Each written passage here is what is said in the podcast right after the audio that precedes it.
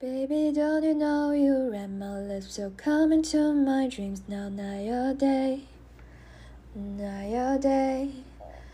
You know, I guess our love loses its life for you when we are away, so far away. I know you can recognize, baby, you're my kryptonite. Honestly, you make me wanna leave for you right now. Can you feel that trip to mine? Put up like I owe you vice. Honestly, I'm done for something close to you right now. Mon amour, you know you free my soul. You ride my wave, I control. You guide the way like you told. Mon amour. I know I free you, so I ride your wave, you control. I got the way like I'm told. Je t'aime mon amour, amour. I've been avoiding, waiting your love so violent, violent. You give me so less, so less. Je t'aime mon amour, amour. Putting the miles in, miles in. Feel honey, I'm driving, driving. You mean da da da da. 呃，唱不下去了。 这首歌来自 Gemini，也就是双子座的 Mon Amour，我的爱人，一个韩国人。他的最重要的特点就是非常喜欢 fantasize 和 romanticize about Paris，还有 France。Je t'aime, mon amour。家人们，现在我在。呃，酒店里。现在今天是二零二三年九月二十三号，欢迎收听四字播客的第十九期。我已经在酒店里住了快，今天是星期六，所以是第五天。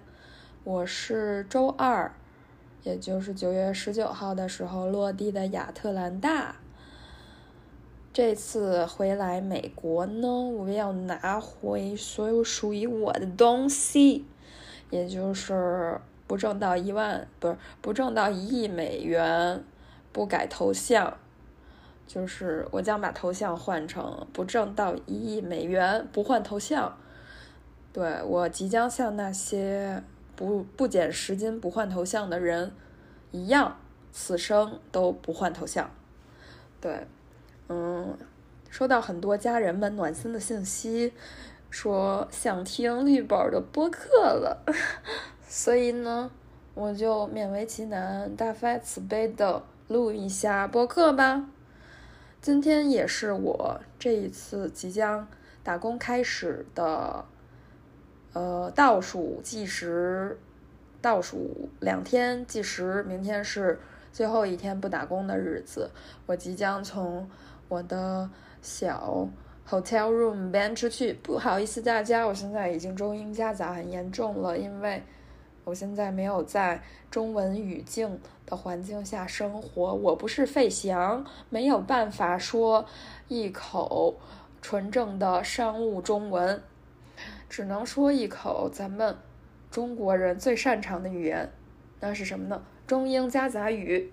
对，请大家 bear with me。忍受一下吧，呃，还有一个网友呢说想听 INFP 的播客了，大家可以推荐一下吗？除了绿宝的四字播客之外，我当时听到了这个消息之后，我就顿时有了勇气，有了信心录这期播客。为什么呢？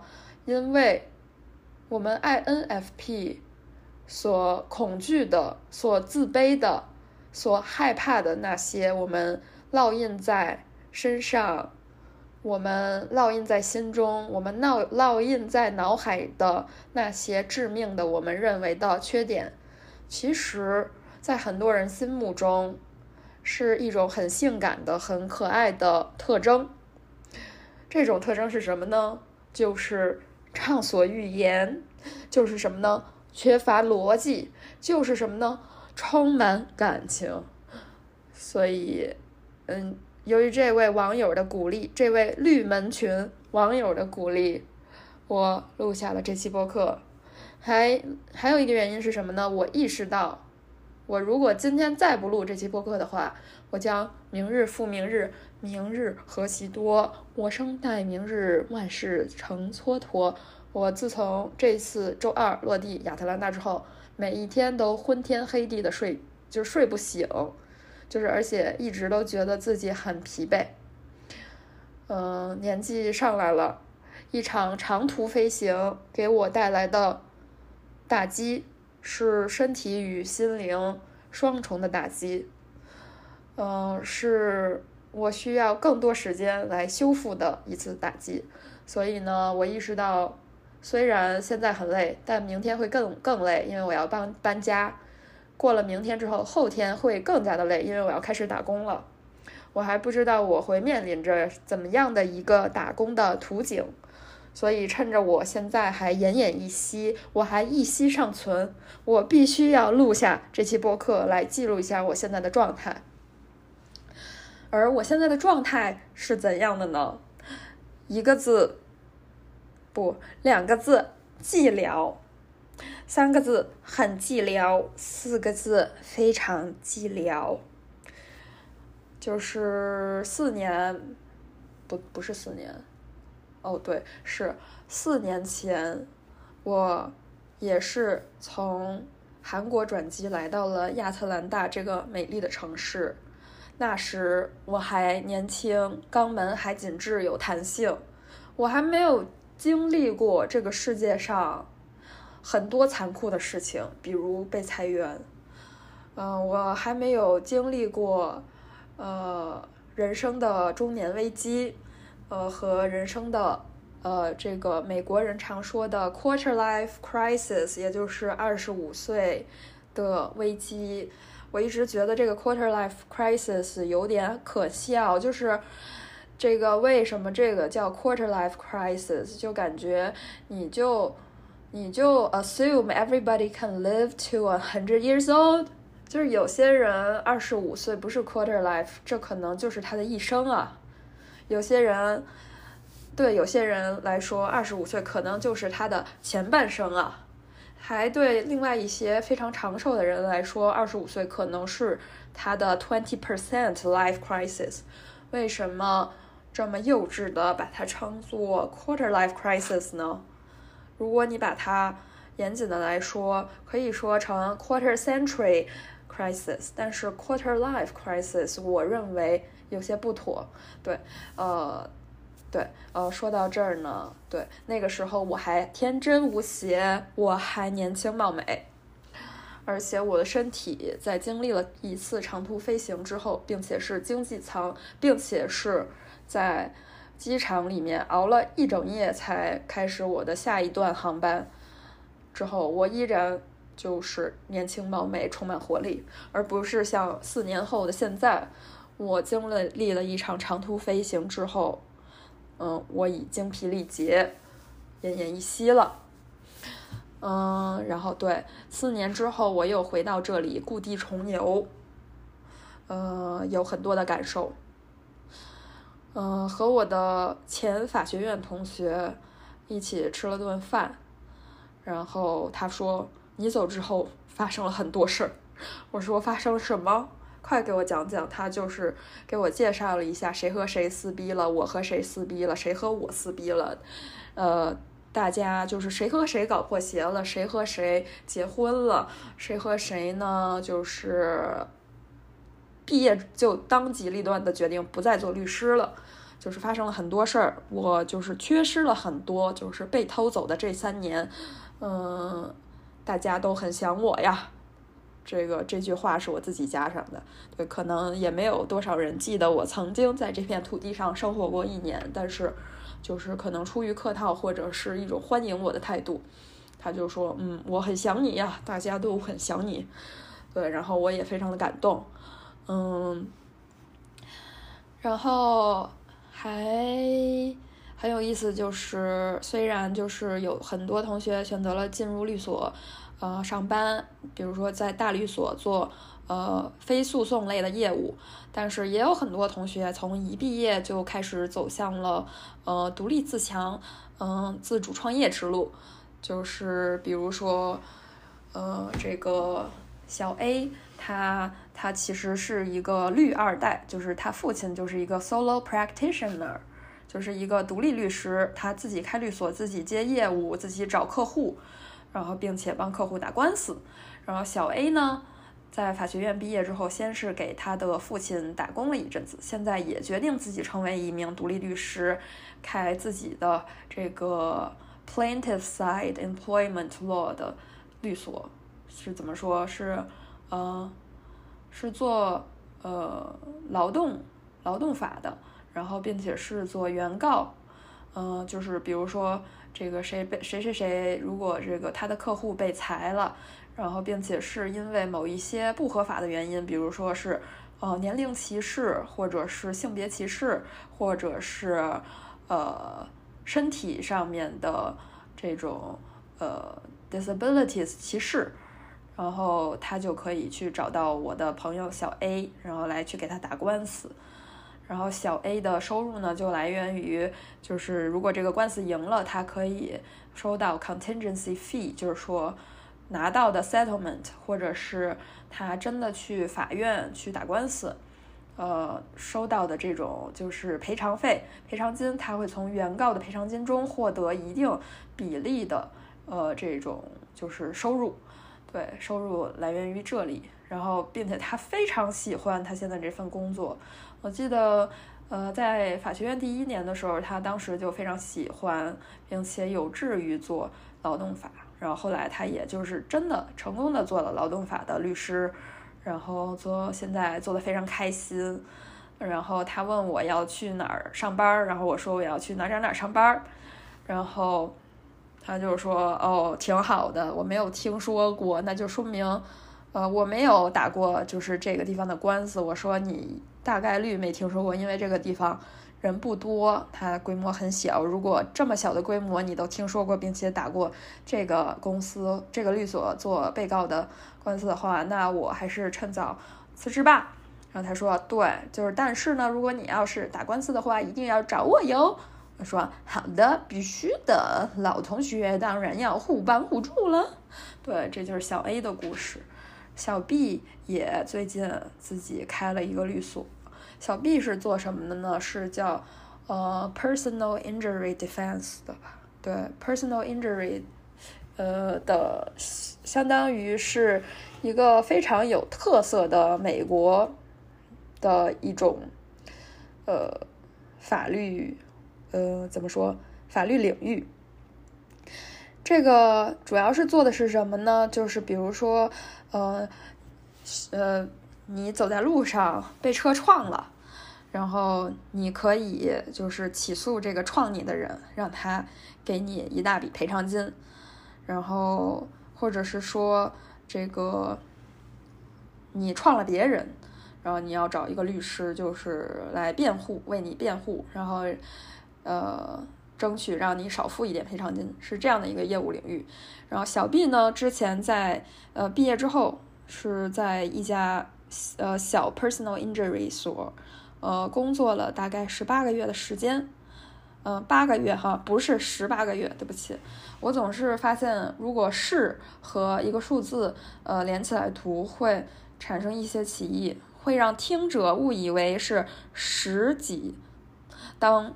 这个说话者想表达的是几的时候，前面如果加上是，就容易幻听，不是幻听，就容易产生歧义。对，在一家律所工作了八个月时间之后，他就自自立门户开了一家 personal injury 律所。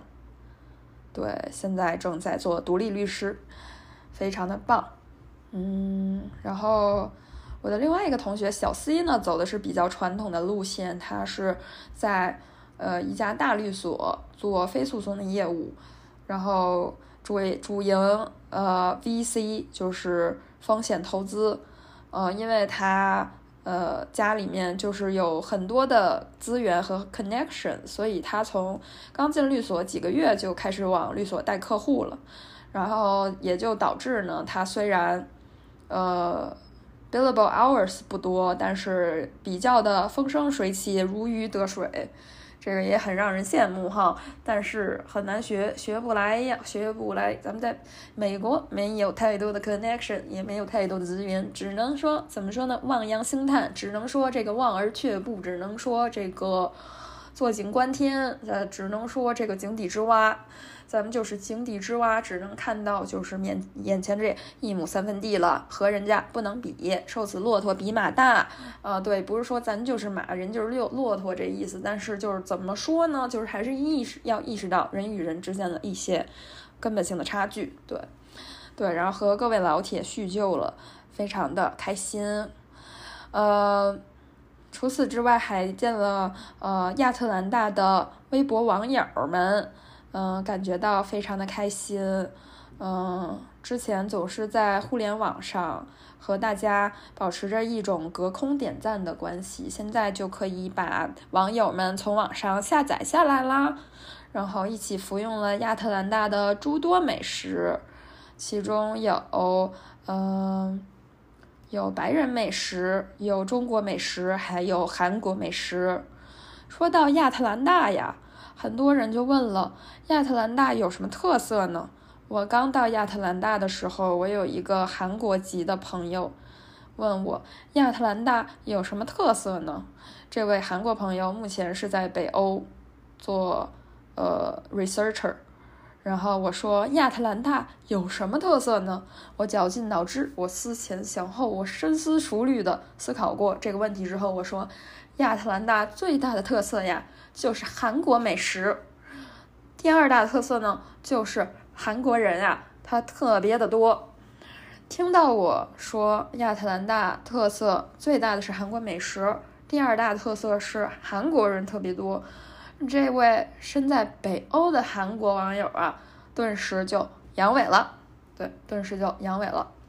大家可以，不不不好意思，大家。可以可想而知，一个一位韩国人去了北欧，那说明什么呀？这位韩国人啊是很讨厌韩国的。我当我说出亚特兰大最大特色是韩国美食和韩国人的时候，这位网友差点啊当场就哕了。他就说：“What the fuck？” 他就感觉到非常的难受。他就说：“嗯，那怎么说呢？就。”这很难评，祝你好运吧。对，有的时候我觉得确实，很多时候想要逃离自己原生的环境，但是我们却兜兜转转的来到了一个呃海外自留地，就如同旧金山的湾区是高考状元的故乡，这个亚特兰大也是诸多呃海外韩国人的故乡了。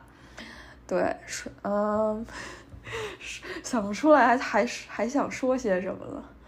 呃，对，哦，嗯，还可以说的一点呢，就是本次来到亚特兰大呀，觉得这个，嗯，亚特兰大的给给人的整体风格感觉到就是一个字，懒惰，嗯。还有一个字呢，就是松弛。呃，我也很希望这种懒惰和松弛的这个风格和氛围能够感染到我，让我重拾我的松弛感。嗯，之前也有网友这个犀利的指出，这个绿宝再次苏醒。之前我以为它是个 A B C 呢，怎么回国之后风格都变了呀？姐妹，你这小红书怎么风格都变成这个样子？这么这么紧绷，就是你原来的松弛感呢？Where is your 松弛感？嗯，我当时就是说，就是很抱歉，我就没有办法抵挡大环境对我灵魂的侵蚀，我的松弛感也不复存在，也危在旦夕。嗯，让你失望了。嗯，这一次回来，我希望能找回我的松弛感。虽然这个可能性不大，因为，呃，一次打击，呃，和一次刻骨铭心的清醒，让我意识到我的人生不能没有紧绷感，我的人生不能没有什么呀？不能没有一亿美元。这次回来，我主要是为了一亿美元，还有一个。就是说更能够让我更快速那个拿到一亿美元的一个前景吧，一个路线吧，一个希冀，一个展望。呃，所以如果大家有什么这个升官发财，有什么走捷径的方式，都非常欢迎大家一起来讨论。我也会不吝赐教，我也会不耻下问，我也会好为人师，经常的和大家提起我对于金钱的向往，以及我对于自由的追求吧。就是这件事怎么说呢？虽然说总把自己想要的东西挂在嘴边，在我们传统东方文化看来是不被提倡的，但我觉得呢，我这个人现在有一点思路混乱，也有一点心直口快。在这期节目中呢，呃，我已经充分的表达我对金钱和自由向往。那既然说话说出口，一言既出驷马难追。如果我真的忘记了初心，忘记了我对于金钱的渴望的话，大家也可以随时给我啪啪打脸啊！就是就像那位网友这个鲜明尖锐指出的，你的松弛感在哪儿一样，大家也可以随时鲜明而尖锐的指出，Where is your passion for money？Where is your desire for one billion dollars？对不对？哎，不对，one billion 是十亿吧，不是一亿了，就 point one billion 吧，就是我要一亿，我要先赚到一个小目标。呃，其实我对于金钱好像确实没有那么向往，但是我现在的灵魂空洞，我现在的思维混乱，我除了能够想到这一个原因能让我的这个留在美国的心态就是更稳定一些。我现在只能用这个金钱，呃，像一根胡萝卜一样掉在我这头驴的前面了。对，总而言之，言而总之，现在心态不是特别稳定，就是短时间内回国又回来，就是很难，就是 convince 我自己，很难说服我自己，我在正在做的是一个正确的决定。然后最近也一直在做心理咨询，呃，大概每两周都会和我的心理咨询师聊一次，呃，这个，嗯，我现在的状态，还有就是说我怎么样能够保持一个比较积极的心态来面对我人生中、我生命中的这些逆境，以及就是说这些新的挑战，还有这些新的选择，还有新的一切吧。对我其实还挺感激，在我回国那一段时间的，就是阁楼 A P P 找到我说想要和我合作，然后我之前其实看到很多博主都和阁阁楼 A P P 合作了，这阁楼 A P P 其实从好像是二一二二年的时候，也就是私信上面找到过我，但是呢，怎么说呢，发财赠命达，那个时候我人生非常的顺利，呃，而且我不是特别。就是相信，当时我不是特别相信心理咨询这个回事儿，我总是觉得，就是如果我生活中有什么困扰或者小的不顺利，我其实自己就能解决了，我自己就能疏导自己了，就是要不然是通过在网上精神裸奔的方式，要不然是通过写日记的方式，要不然通过和朋友聊天的方式。我就是很容易就自我疏解了，但是后来二零二三年给了我一记响亮的耳光，我的人生进入到了一个非常低谷的状态。我当时就觉得，可能这个低谷的状态，我是靠自己自我疏解没有办法，呃，去，呃，就靠自我疏解真的很难去把自己开导到一个很积极向上的状态。然后我当时就，呃。就是重新就我回头去找了这个 PR，我就说，就是能不能就是之前合作那个事儿，我不好意思，我没有看到这条消息，现在还需要合作吗？然后对方就说好呀好呀，然后我们就开展了合作，我就尝试了用这个软件在上面做心理咨询。其实我之前在美国也做过心理咨询，因为我当时工作压力特别大的那一阵儿，我已经产生了一些焦虑的躯体化的这种表现，其中就是。我有的时候就觉得自己心会咚咚突然跳一下，然后就是心跳过快，然后我会就是总是想去上厕所，总是想去上厕所，有点肠易激，然后我去医院看我的这个肠易激和心跳过快、过速的问题的时候，医生，我医生就是有点敏锐的发现我其实可能是焦虑的躯体化，而不是说我身体真的有什么我有器质性病变或者是问题。然后当时他就给我做了一些问卷，然后并且，呃，就推荐我去看他们医院里面的心理医生。但是说实话，在医院里面，尤其是公立医院里面的美国的心理医生都是。就是 They're too vanilla to understand my problems，就是就到包括我后来即将被裁的前夕，我跟这个呃医院分配的心理医生说，就是 What should I do if I am one of the people who are laid off？然后他们就。给出一些特别就是傻瓜的建议，就是说什么 believe in yourself，stay positive，就是说一些傻子都知道的道理，就是这些话还需要你和我说吗？我当时就有点生气了，然后呃，而且后来被裁了，没有这个单位给的医疗保险之后，我也就顺理成章的不继续看这个心理医生，我就说 sorry，拜拜了您嘞，感觉就是呃，不是说我不想继续看你，而是我没有医疗保险了，呃，然后对。就后来就回国了嘛，回国了就有这个机会用阁楼 A P P，嗯，去接就是接触到真的会懂中国人在就是生活中遇到什么问题、什么困难的心理医生，所以真的我觉得对我来说帮助还是挺大。现在回到了美国，依然在用这个 A P P，然后就是形成一个就是梳理自己情绪的习惯吧，然后。让自己对自己心态真的还蛮有帮助的。嗯，现在是晚上快十一点了，那我这一期节目也就先录到这儿吧，家人们。然后，如果大家想要用阁楼 APP 或者想试用的话，我有一个优惠码，然后我会把这个优惠码放到这个这一期节目的 show notes 里面。然后大家如果有需要的话，可以用这个优惠码。可以便宜五十块钱，然后如果不需要的话，你就你就先别用了。等你的人生真正遇到困境的时候，你会回来找我的，你会回来找这个优惠券的。你如果现在很开心的话，就尽情的享受自己开心的时光吧。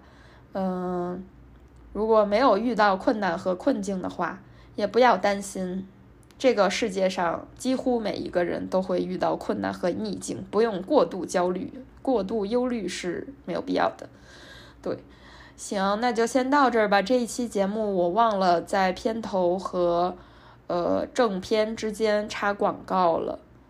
然后哦，虽然就是刚才这么一大段好像就是一个广告，但是和我的流量广告是两回事儿。我的流量广告是一期。